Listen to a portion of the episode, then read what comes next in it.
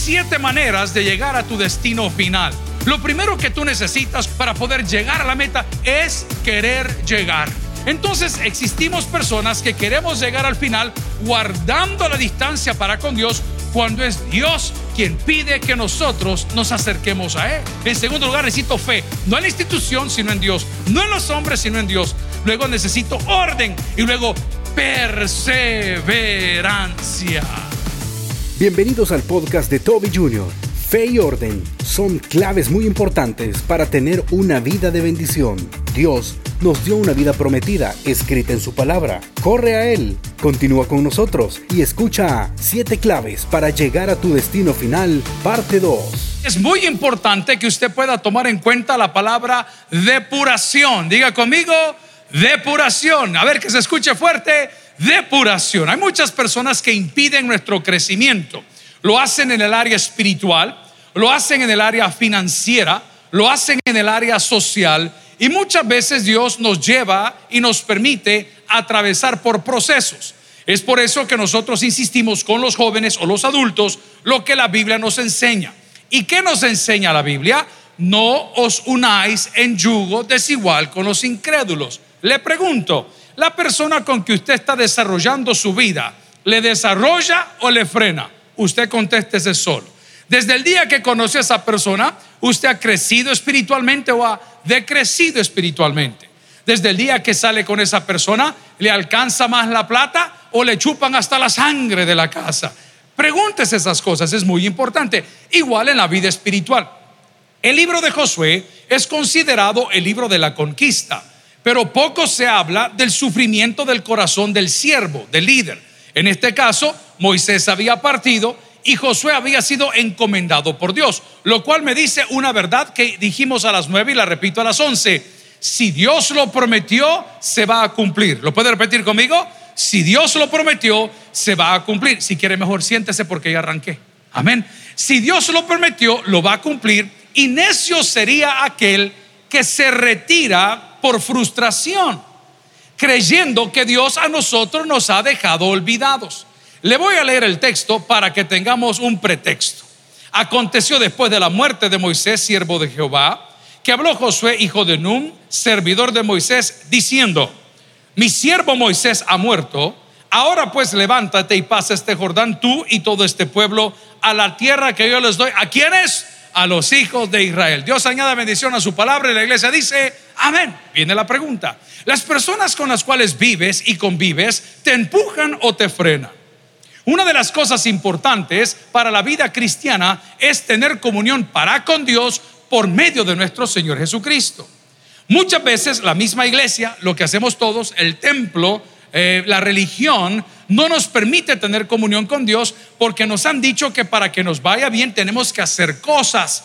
Otras personas afirman y dicen que hay que dar cosas. Y curiosamente la palabra del Señor nos dice que la salvación es por gracia y no por obras para que nadie se gloríe. Entonces, si en la iglesia, la institución donde tú te congregas o te reúnes, te dan requerimientos o requisitos para poder pertenecer, te das cuenta que está frenando tu crecimiento espiritual. Lo primero que tú necesitas, como hablamos temprano en esta segunda parte, para poder llegar a la meta es querer llegar. Dígalo conmigo, lo primero que necesito es querer llegar. Yo tengo amigos que tienen una buena televisión pero no tienen voluntad. Siempre me escriben y dice, estoy aquí en sintonía. ellos creen que la distancia la marcan ellos, que las reglas las ponen ellos, que mi vida espiritual se desarrolla a mi manera cuando la Biblia en todas sus presentaciones nos deja un orden lógico. Y la palabra nos advierte, nos dice, cuán bueno y delicioso es habitar los hermanos juntos de una forma como en armonía. La palabra del Señor nos dice muchas veces, y lo dice con mucha autoridad el salmista, que un día en sus atrios era mejor que mil fuera de ellos. Entonces existimos personas que queremos llegar al final guardando la distancia para con Dios cuando es Dios quien pide que nosotros nos acerquemos a Él. Y dice la Biblia, acercaos a Él mientras Él pueda ser hallado significa que vendrá un momento donde ya el Señor para nosotros no tendrá una palabra de misericordia, sino un juicio. Esta mañana venía caminando para acá, 10 minutos, 15 minutos a las 7, venía por la entrada principal y de una moto muy bonita, muy modesta, se bajó una hermana, las hermanas que tienen la habilidad de subirse a la moto en vestido. ¿Cuántas las conocen? Ah? Es increíble, esa es una habilidad. ¿ah? Y se encaraman de un salto de lado.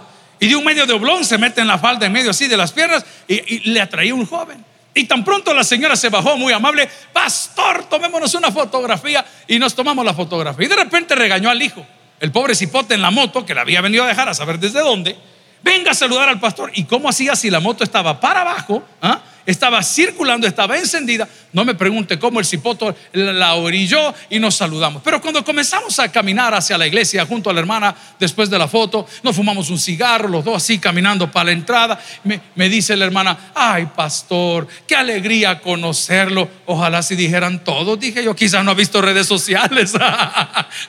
Al regresar, ah, ¿cómo le ha dado ese canalcito? Le ha dado con todo, pero bueno, no se preocupe. Y de repente eh, me dice la hermana, ay, fíjese que hay hasta mi hija, le dije, me dice ella, en el penal de mujeres. No se preocupe, hermanita, le digo. De allá viene la hermana Patti. Allá le llevaron un saludo, palabra del Señor y un poquito de pastel. Cállese, me dijo, y mi marido que está del lado dice algo. De ahí vengo saliendo yo del martes pasado. Y le llevamos una palabra y le llevamos pastel. Ay, pastor, usted no sabe qué se siente. ¿Y qué se siente? Le digo. ¿Y qué se siente? Es duro. ¿Y por qué es duro? Si antes no sabía dónde dormía su marido, hoy sí sabe dónde duerme, hermana. Duerme en la granja de Izalco. ¿Alguien recibe esa palabra el día de hoy? depende cómo lo quieras ver. Es que a mí me ha ido mal por las cosas que me han pasado. Analice lo que era y analice lo que es. Se va a dar cuenta que está mejor ahora que como estaba antes. No, pastor, no tengo la plata de antes. No tenés plata, pero tenés a Dios a tu favor. La pregunta es: ¿qué valoras más? Gloria al Señor por ello. No, no tengo mi trabajo, pero tienes alimento. No, no tengo casa, pero tienes un hogar. No, no tienes cama, pero aprendiste a dormir en hamaca. Amén. Usted tiene que querer llegar. Hay gente que se levanta sin ninguna cosa que hacer. No hay cosa más horrible que la gente que no hace nada. Yo creo que el día que a mí me jubilen, yo me voy a morir, hermano. Por eso no me voy a jubilar nunca. Anoten, hermanitos, ahí, por favor. Pastor, y usted, ya, ya, ya, imagínese hablar de jubilación y qué vamos a hacer viendo para el techo, hablando barrabasadas todo el día. Lo primero que Dios te pide es que quieras llegar. Y a este joven se le dijo, tú vas a llevar ese pueblo, ojo, pero no pases solo tú, pasa con todo el pueblo que te he dado. Y ese pueblo no lo escogió el pastor, ese pueblo lo escogió Dios. A ver, dígalo conmigo, ese pueblo no lo escogió el pastor, ese pueblo lo escogió Dios. Entonces no nos anden regañando a nosotros porque escogemos a la gente, porque nosotros no le escogemos. Nosotros hacemos lo que la Biblia dice que tenemos que hacer. ¿Y que tenemos que hacer? Pasar con el pueblo que Dios escogió el río que tenemos ahí. Y ese es el challenge, ese es el reto del pastor, del predicador, del líder.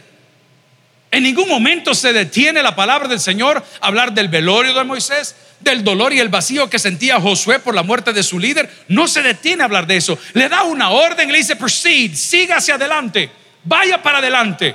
Yo tengo planes para su vida. Pero mire, Josué, lo que yo necesito es que usted quiera llegar. ¿Alguien quiere cumplir las metas en su vida el día de hoy? Amén, pero ¿cuáles son sus metas? ¿Cuáles son sus metas? ¿Las tiene anotadas?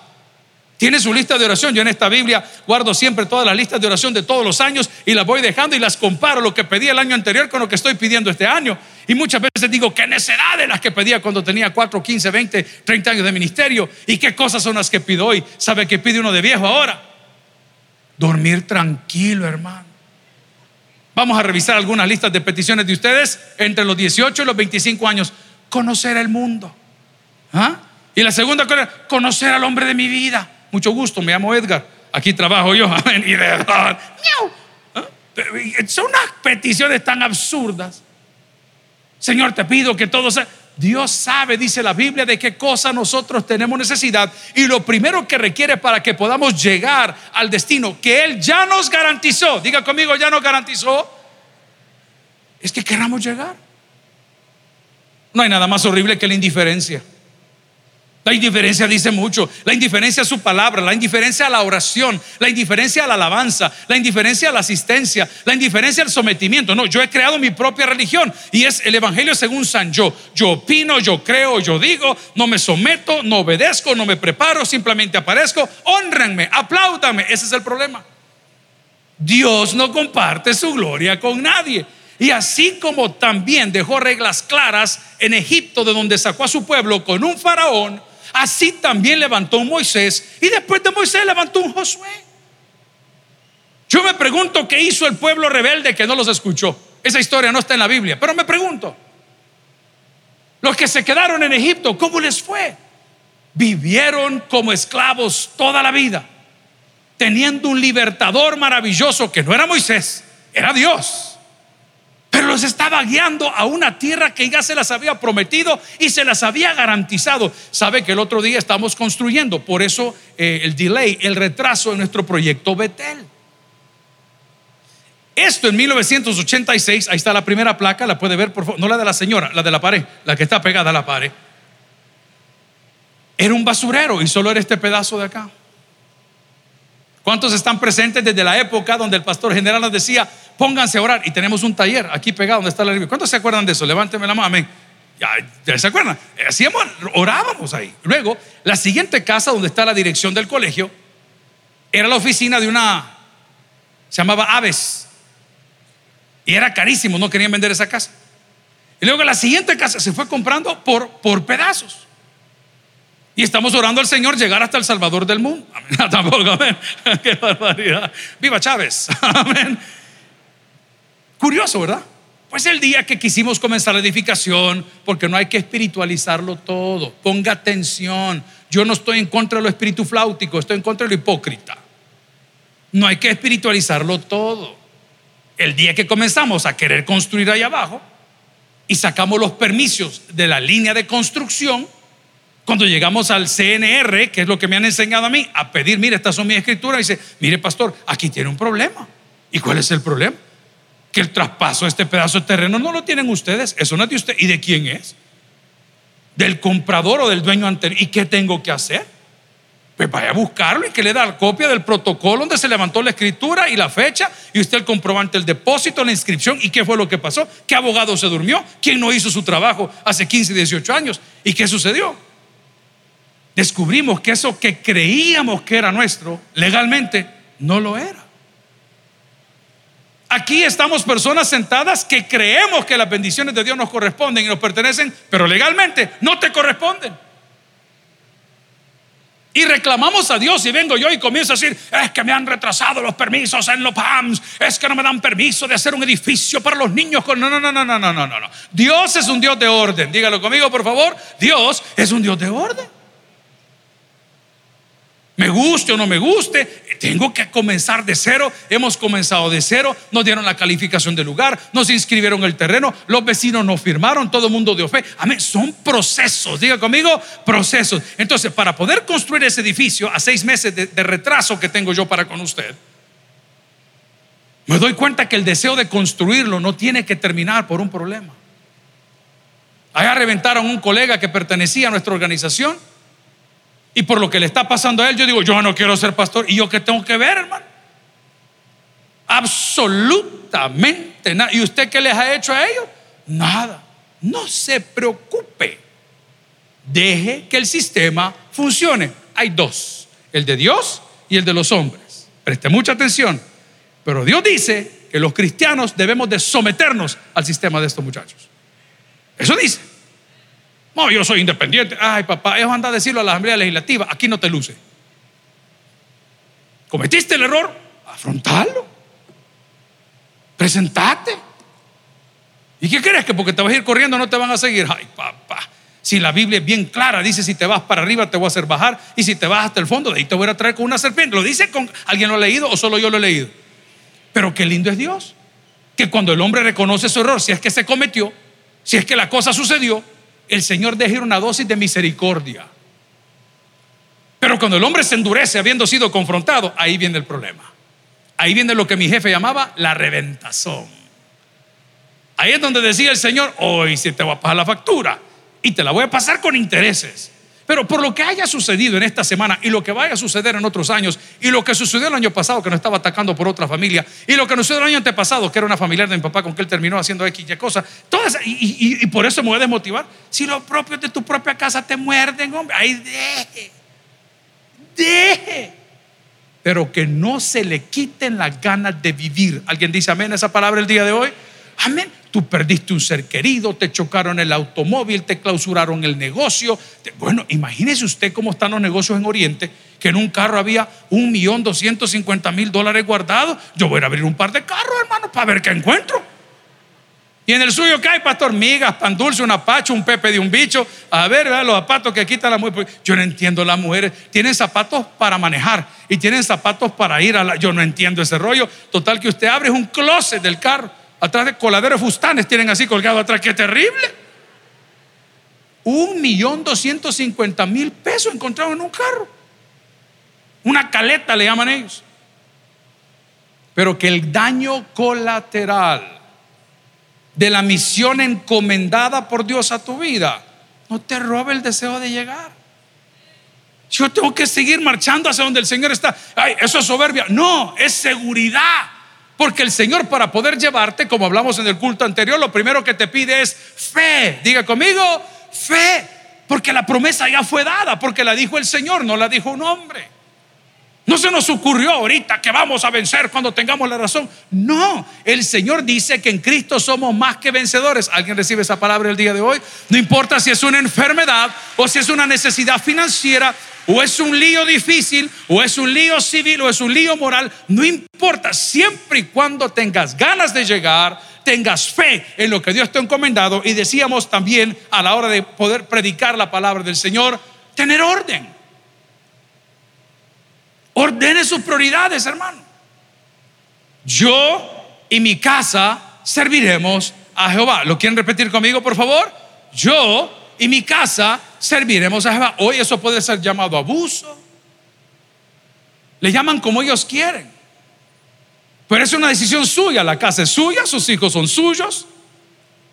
Y usted cuando hace las cosas conforme a la palabra, sin abusar, sin golpear, sin maltratar, Dios lo va a respaldar. Le voy a dar un ejemplo de la mía. Quien no viene a la iglesia no come en mi mesa. Es una ley en mi casa, no sé cómo es su casa. Pero si las chicas que andan saliendo con mis hijos quieren llegar a comer a la casa, lo primero que tienen que hacer es venir a la iglesia. Sí, pero este mediodía vamos a almorzar todos. Si le digo fulano y fulana no está, no me la vayas a traer a la mesa, por favor. No, papi, si vamos a ir a la misa de las 5, me dijo, ahí vamos a estar.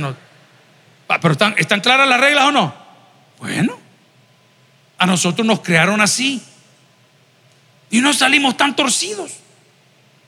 Hay que ordenar nuestros pasos delante de Dios porque Dios es un Dios de orden. Quiero que busque un texto conmigo y vaya por favor a segundo libro de Reyes, capítulo 20, versículo 1. Lo mencioné a las 9. Esta es la segunda parte. Quiero avanzar en cuatro puntos. Y dice la palabra del Señor que primero tengo que querer llegar. Número dos, tengo que tener fe. Número tres, tengo que ordenar mis cosas. Segunda de Reyes 21. En aquellos días, Ezequías cayó enfermo. ¿De qué cayó enfermo? De muerte. Mire, en aquella época las cosas eran distintas.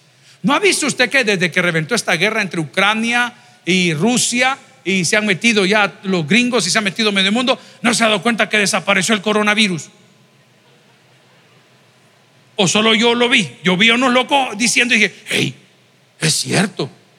Porque hoy sepa cuál es la cepa. la cepa no sé qué. Y yo veo que los soldados se andan dando duro y yo no veo nada raro ahí. Ni veo a los soldados con mascarilla. Bien raro, pero bueno, yo les dejo ahí la curiosidad, eh, la noticia sobre la mesa. Pero vea, le dice, enfermo de muerte. Las enfermedades del Antiguo Testamento son cosas que hoy por hoy ya son controladas. Algunos conocedores dicen que esto que nosotros llamamos una pandemia y luego se convirtiera en una endemia, terminaría en algo normal. Por ejemplo, en Estados Unidos todos los años usted se pone el flu shot, la inyección de la gripe, todos los años dicen los que conocen, los que e, epi, whatever, eh, ¿cómo se dice? ¿Y ustedes que son aquí que saben todo? dicen ellos que esto va a ser ya algo normal. Gracias a Dios, yo no sé cuántos se alegraron que cuando el país más lo necesitó, hubo más de mil camas ahí listas para atendernos. De esas mil camas, solo quedan 100. Eso nadie lo menciona. Eso nadie, pero qué bueno. Si no nos pega la encerrona de aquellos meses que fue desesperante, ¿cuántos se acuerdan de esa encerrona? Yo no sé cómo sobreviví en mi casa, hermano. Se imagina ver eso todos los días, todo el día, las 24 horas al día. Uno es trauma de guerra. Yo soy lisiado, voy a pedir pensión también, voy a quemar ahí. Voy al punto. No sé cómo sobrevivimos, pero pues fue una decisión atinada. No, que no sirve. Al final, vidas se salvaron. Pero vengo de donde vengo ahorita en el texto. Y dijeron, te vas a enfermar de muerte. ¿Qué enfermedad podía ser? Bueno, a ver, hablemos rápido. Primera, lepra. Producida por el bacilo de Hansen, que se transmite a través de la saliva, una pequeña picazón en el párpado del ojo, de repente va invadiendo el cuerpo, causa insensibilidad. ¿Por qué lo relacionamos? Porque Job, que se cree que es uno de los libros más antiguos de la Biblia, habla de la lepra y esa persona tenía que andar caminando decía, soy leproso, soy leproso, tenía que avisarle a la gente. Era cortesía. Era una ley como portar la mascarilla hoy. En los años 80, que mis hijos no habían nacido todavía, ahora vemos videos de la música de los 80, me dice, papi, ¿y esos cheros porque ocupaban el pelo largo? ¿Por, ¿Por qué se vestían así como bien femeninos? Ay, yo no sé, le dije yo, pero eran tremendos, yo no sé. Y me dice, mira, papá, me dice, y en aquella época, ¿cuáles eran las enfermedades que atacaban a, a los seres humanos cuando salió el VIH? ¿Se recuerdan del VIH? Eso fue terrible. Los grandes artistas y los grandes jugadores de deportes profesional eh, pasaron por ahí, pero este hombre dice que enfermó de muerte. En pocas palabras, para usted puede ser algo pequeño, pero para el otro es de muerte, porque no sabemos cómo le está atacando. Pero lo curioso del texto es la siguiente parte, cuando buscamos en segunda, perdón, segunda de Reyes 21, dice, en aquellos días, Ezequías que había enfermo de muerte, y vino el profeta Isaías, hijo de Amós, y le dijo, ¿quién dice? No, no lo oigo, ¿quién dice? ¿Cuánto le creen si Dios habla? Va, pero no solo crea para juicio, créale también para misericordia. A mí por eso no me gusta, me da nervio, eso es la profecía. Yo soy un pastor bautista y respeto, pero no ando en ese rollo por lo mismo. Porque todas las personas que dicen tener profecía, solo de gracia le dan, hermano. Yo estaba escuchando a un muchacho graduado de este seminario, está predicando en Estados Unidos, un tipo probo, un buen profesional, un buen esposo, un tipazo. Yo no puedo controlar su doctrina. Aquí aprendió una doctrina bautista. Y estaba predicando el hijo eh, eh, ayer referente a uno de sus hijos. Y uno de sus hijos nació con un problemita de salud y comenzó a decir, los demonios de la enfermedad, los demonios de la enfermedad. Mm. El Señor me habló a mí anoche y me mostró. Mm. Todo eso en la Biblia no está. Entonces la Biblia nos deja un parámetro para que usted no se desanime, porque estoy hablando de cómo llegar a la meta. Hay que querer llegar, hay que tener fe, hay que ordenarnos, por ahí voy apenas. Entonces yo me puse a pensar, ¿este joven le cree al Señor o le cree más a, los juicios del enemigo? El enemigo siempre te va a poner tropezadero. La hermana Patti lo explicó tan bien esta mañana que ella le dio un consejo a su hijo.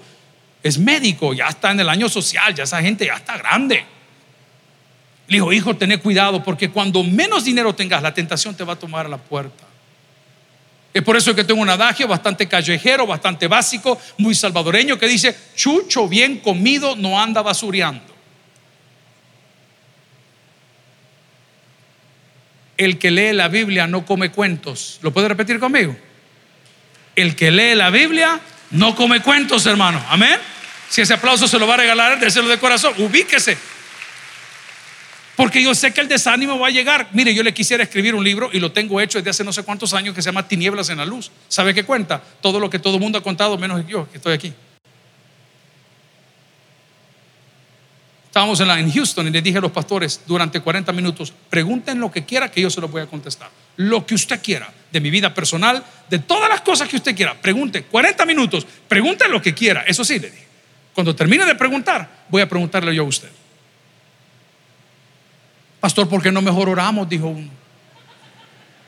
Cámbiame, señora. claro, es que es tan fácil ocupar la posición de juez. Pero Dios no nos ha mandado a ser jueces. Nos ha mandado a ser luz. Vosotros sois los jueces de la tierra. No, no dice así. Vosotros sois los defensores de la... No, no dice tampoco. Mi papá decía una cosa muy linda que dice, el Evangelio se defiende solo. Déjelo que se defienda. No, que mire que dice, y usted se desanima, pero hablando del orden, que necesito querer llegar, necesito tener fe, necesito ordenar mis cosas, a este hombre se le dijo algo, y se le dijo de parte de Dios, ordena tu casa porque morirás y no vivirás. Ahí me quedé en el culto pasado. ¿Sabe qué le estaba dando Dios? Tiempo. Tiempo. Yo tengo un defecto terrible. A mí no me gusta dejar nada para después. Esta mañana los hermanos emprendedores, tenemos a jóvenes en Victoria, los emprendedores, me mandaron a dejar una semita del tamaño de este púlpito a las 7 de la mañana. Yo no lo puedo dejar para mañana. A las 7 con 3 comencé a sacarle una orilla. A las 7 con 20 lleva la mitad de la tontera y había metido en la panela el dedo. A mí cuando me dicen, hablemos mañana, mejor escúpame la karma, no puedo. ¿Hay alguien que me acompañe en este pecado el día de hoy? Amén, todos irán al infierno también. Amén. Ahí hablamos mañana.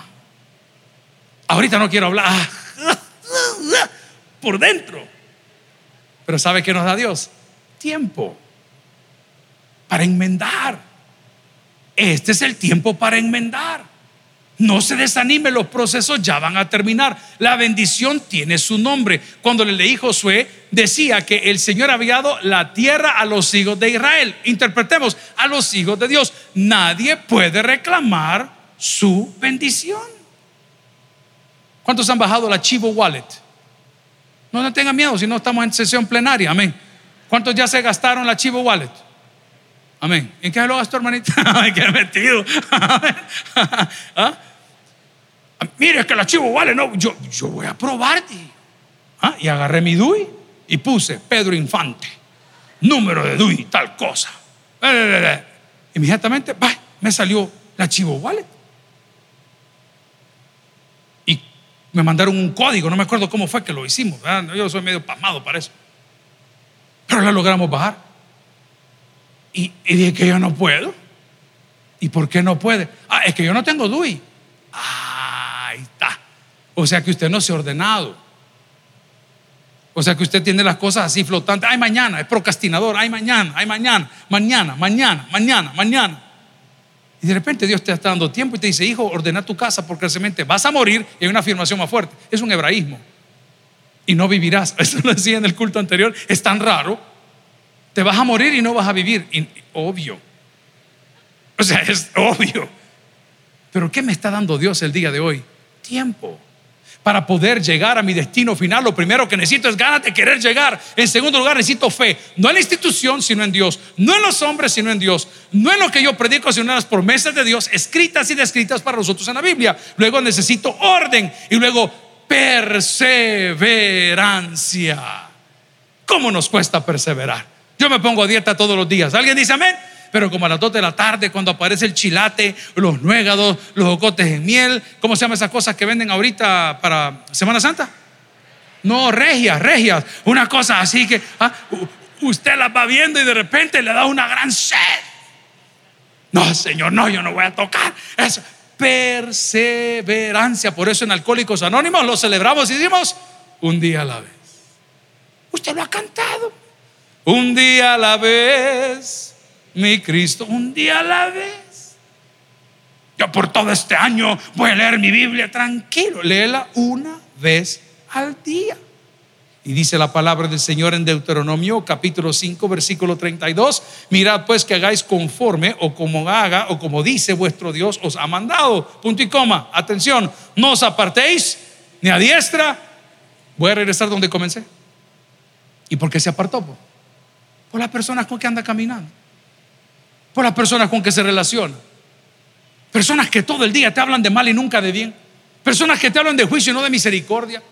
Personas que van torciendo los caminos rectos de Dios en tu vida. Pero comienzas a caminar con ellos y de repente comes como ellos, hablas como ellos, vistes como ellos, piensas como ellos, vives como ellos. Por eso cuando el Señor saca al Padre de la fe, le dice, por tanto, dejarás a tu padre y a tu madre y te unirás ¿ah? a esa y serán que dice la Biblia Bye. usted necesita perseverancia no se canse. La carrera parece fuerte ahí el kilómetro voy por tal. Mire dos cosas nos explicaron se lo conté hace 15 días. Cuando usted va a hacer una ruta larga por favor no vea la hora ni los kilómetros. No vea la hora ni los kilómetros Ponga su ruta, ponga su reloj y déjelo ir, disfrute el viaje. Este tantos kilómetros, tanto, eso, lo otro. Bueno, yo no sé cuántos de ustedes están en ese proceso de perder peso. Le tengo noticias, ha fracasado. Vamos a la palabra en Deuteronomio, capítulo 5, versículo 32. Y dice la palabra: Mirad, pues que hagáis como Jehová vuestro Dios os ha mandado, no os apartéis ni a diestra ni a siniestra, no sea extremista. Manténgase en el centro, mantenga su vida activada en fe. No tenga temor que las promesas de Dios para usted, atención, nadie las puede reclamar por usted. Hace poco estábamos volando con el ingeniero Abdallah. Él andaba un libro que le había regalado mi papá y ese libro estaba firmado. Y no me pregunte por qué nos bajamos del avión en cierto transbordo para llegar a la otra conexión y de repente el libro no estaba. Ay, pastor, cómo me duele, me dijo, si ese libro me lo firmó su papá. Y le digo, mira, ¿y, qué libro era? O sea, algo bueno. Sí, me dijo, sinceros no hay paraíso. Me dijo, hace una novela colombiana. no, mentira.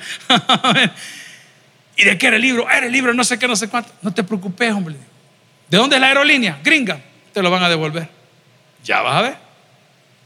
Ya, ay, hermanito lindo, si uno ve en aerolínea que no es gringa y lleva una caja de pollo campero y la deja en el pasillo y se duerme un ratito, mm, o los huesos encuentra uno.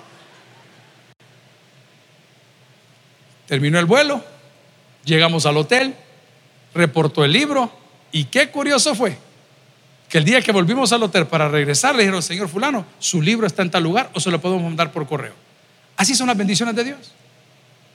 Tal vez las dejaste aventadas porque te desanimaste, las dejaste aventadas porque te, te chicaste, las dejaste aventadas por un desorden, las dejaste aventadas porque te fuiste a la derecha o a la izquierda, pero tus bendiciones no te las pueden arrebatar porque tienen tu nombre.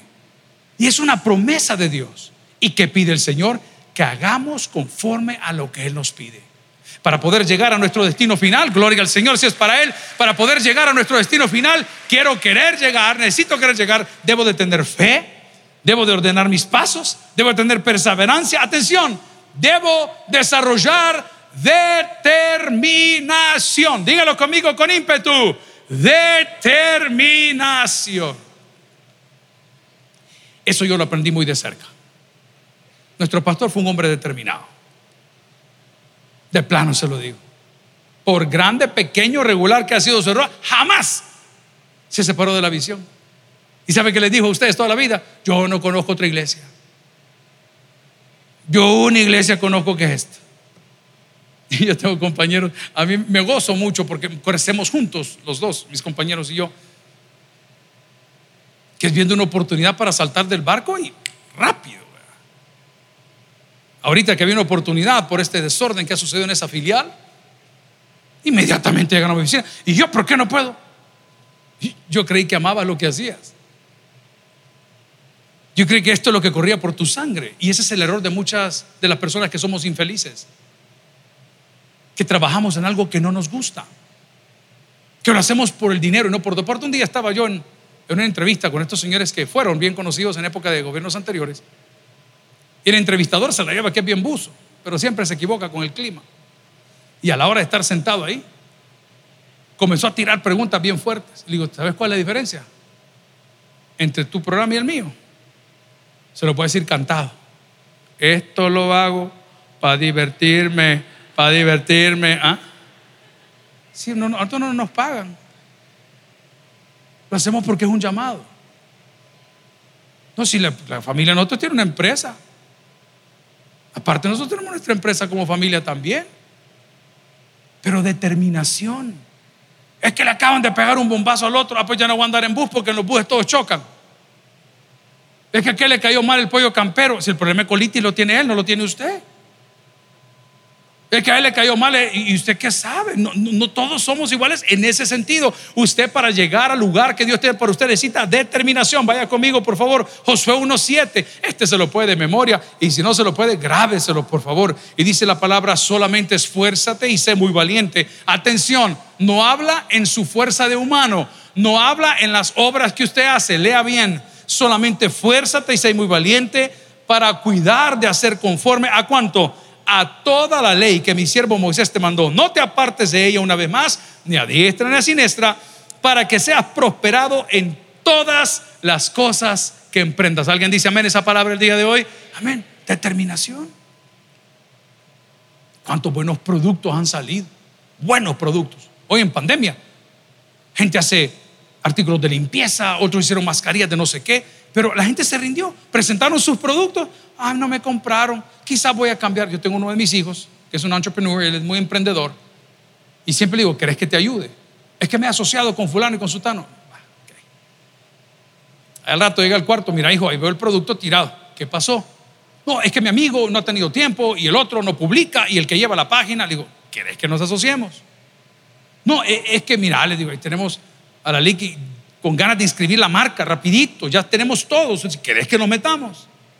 No, que voy a esperar. Un día de esto lo llamé y le dije, mira hijo, estás perdiendo tu tiempo, tu dinero y tu talento. Para ser un administrador, perdóneme hermano, tiene que desarrollar corazón de administrador. Ay, porque siempre se levanta, es que qué duros son con la gente. Duro es Dios, hermano. Duro es Dios. ¿Sabe un texto tan duro que a mí me aflige mucho de mi vida privada y personal? Es que el día que pasemos a la presencia, espero que de Dios, esas palabras que se leen en el Nuevo Testamento cuando uno dice, hey Señor, ya vine. ¿Y, tú quién sos? Ah, soy el pastor Toby que cubría al pastor Toby, papá, que predicaba en una iglesia por ahí en San Salvador y, e hicimos esto y lo otro y aquí y lo otro y tenemos un equipo a todo dar y, ganamos muchas almas y hacemos, ah, ah, ah, y de repente te conozco. No, Señor, si en tu nombre predicamos muchos sermones y hicimos tantos proyectos lindos, apartados de mí, no tenga miedo. Hacedores de maldad, gente sin arrepentimiento, gente sin cambio, gente sin remordimiento, gente que no tiene límites, gente que no tiene escrúpulos, Gente que no tiene la decencia de afrontar las cosas que le están pasando. A eso se refiere. Usted tiene que tener determinación. Sí, que nos tropezamos, está bien, pero no se quede en el suelo, hermanito lindo. La palabra nos dice, si me acompaña, por favor, en ese texto que quiero leerle de Josué 1.7, solamente esfuérzate y sé muy valiente. ¿En qué me voy a esforzar? En cumplir lo que Dios tiene para nosotros. Si Él nos dice cómo esforzarnos, está hablando con Juan Marcos, el menor de ellos, papi, me amanecí con dolor de espalda. ¿Y qué hiciste? Hice peso muerto, me dijo. Ajá, ¿y cuánto le metiste de peso? Tantas libras. ¿Y cómo lo hiciste? Agarré la barra olímpica, le puse los discos. Mira, le dije, ahí está tu problema. Mira cómo está tu espalda. Lo estás haciendo, pero lo estás haciendo mal. Tenés que enmendar esas cositas que tenés que actuar bien para que te funcione como lo necesitas, pero lo estás haciendo mal. ¿Cuántos de nosotros creemos que agradamos a Dios haciendo del Evangelio según San Yo? Como yo creo, como yo digo, cuando yo digo, me congrego cuando quiero, no quiero, yo hago lo que yo quiero. Ok. Y no vemos resultados. Y pareciera que el camino se pone duro. No, esfuércese en las promesas de Dios. Finalmente, queridos, para poder llegar al lugar donde Dios tiene para nosotros se requiere compromiso. Dígalo conmigo, se requiere compromiso. Vaya conmigo en la Biblia que el tiempo se me acaba. Proverbios 4:27, el libro de la sabiduría. Una vez más dice, no te desvíes a la derecha ni a la izquierda, aparta tu pie del mal. Vaya, vamos a tomar la última frase. Aparta tu pie del mal. Dígalo conmigo, por favor. Aparta tu pie del mal. Eso significa compromiso. A los que están emparentados, ennoviados, casados o como trayentes, si tú sabes que tu pareja le molesta la actitud mía, de él, de ella, y tú quieres y tienes un compromiso, entonces no aprietes esos botones. Aparta tu pie del mal. ¿Cuántos han ido a la libertad últimamente? ¿Han visto esa carretera? El puente, ya pasaron todos por ese puente. Está a todo dar, a todo dar. Y, han notado que antes de llegar a esa curva tan famosa en El Salvador que se llama la curva del papaturro, ¿no saben qué papaturro? El papaturro es una fruta. en la mera curva, ya vieron que le han puesto unos medidores de velocidad. Y cuando usted va manejando hacia abajo, va en el vehículo, en la moto, en lo que se vaya a transportar, le dice la velocidad y le dice peligro peligro. ya pusieron eso. Ya pusieron policías. Ya pusieron conos. Ya pusieron separadores en la carretera y la gente se sigue estrellando, hermano. Aparta tu pie del mal. Ya vio que no terminó bien. A ver, esto lo van a entender quizás más mujeres que hombres. ¿Cuántas de ustedes van al salón de belleza y la señora que les hace las manos y los pies, las garras, la, la dejó mal? La dejó mal y usted insiste en ir al mismo lugar. Primero le quitó un pedacito, después ya va por el tobillo la señora, después va por la rodilla, ya va para arriba, porque era un pellejito que le arrancó casi el hígado cuando se lo arrancaron. El otro día no estaba el barbero de la iglesia, venía de viaje. Es un barbero muy bueno, aquí cerca. Le digo, mira, preguntale si está trabajando. Ven, decirle que se venga en el almuerzo. Y se vino a la oficina. Mira, papá, le digo, cortame el pelo. ¿Y cómo lo quiere? Francesa clara alta. El corte de Bad Bunny. Le dije, amén, hacémelo así. Agarró, solo tenía 20, 30 minutos de almuerzo. Yo tengo mis propias herramientas, no ocupo cualquier otra, son mías. Y agarra la navaja y en lugar de hacerle para abajo, le hizo para arriba. Al día siguiente yo tenía un rush y unas ganas de penquearlo, porque me ardía la cabeza. ¿Cuál fue la decisión? Los va a volver a traer, pastor. Algún inteligente dijo, sí, ¿qué le pasa, hermano? Avívalo con tu gloria. Claro que no. Comió unos chicharrones así como a las 11 de la noche de un viernes y le cayeron pesadísimos. Y el sábado quiero más chicharrones. No. Eso significa aparta tu pie del mal. Ya sabe que con esos amigos no va para ningún lado. Con esos socios no va para ningún lado. Con esos hermanos no va para ningún lado. Sin deseos de llegar no va para ningún lado. Sin poner fe en las promesas de Dios no va para ningún lado. Sin tener compromiso no va para ningún lado. Entonces, ¿qué hago, pastor? Aparte su pie del mal y deje que Dios lo lleve hoy a la tierra prometida. Amigos y hermanos, hagamos un resumen. Gloria al Señor. ¿Qué es lo que me está pasando, pastor? ¿Por qué no logro mis metas? Bueno, porque usted ha escrito su propio evangelio. Número dos, le falta gana de querer llegar. Número tres, le falta fe en lo que Dios ya prometió. Número cuatro, no ha ordenado las prioridades en su vida. Número cinco, ha dejado de perseverar. Número seis, nos falta una gota de determinación.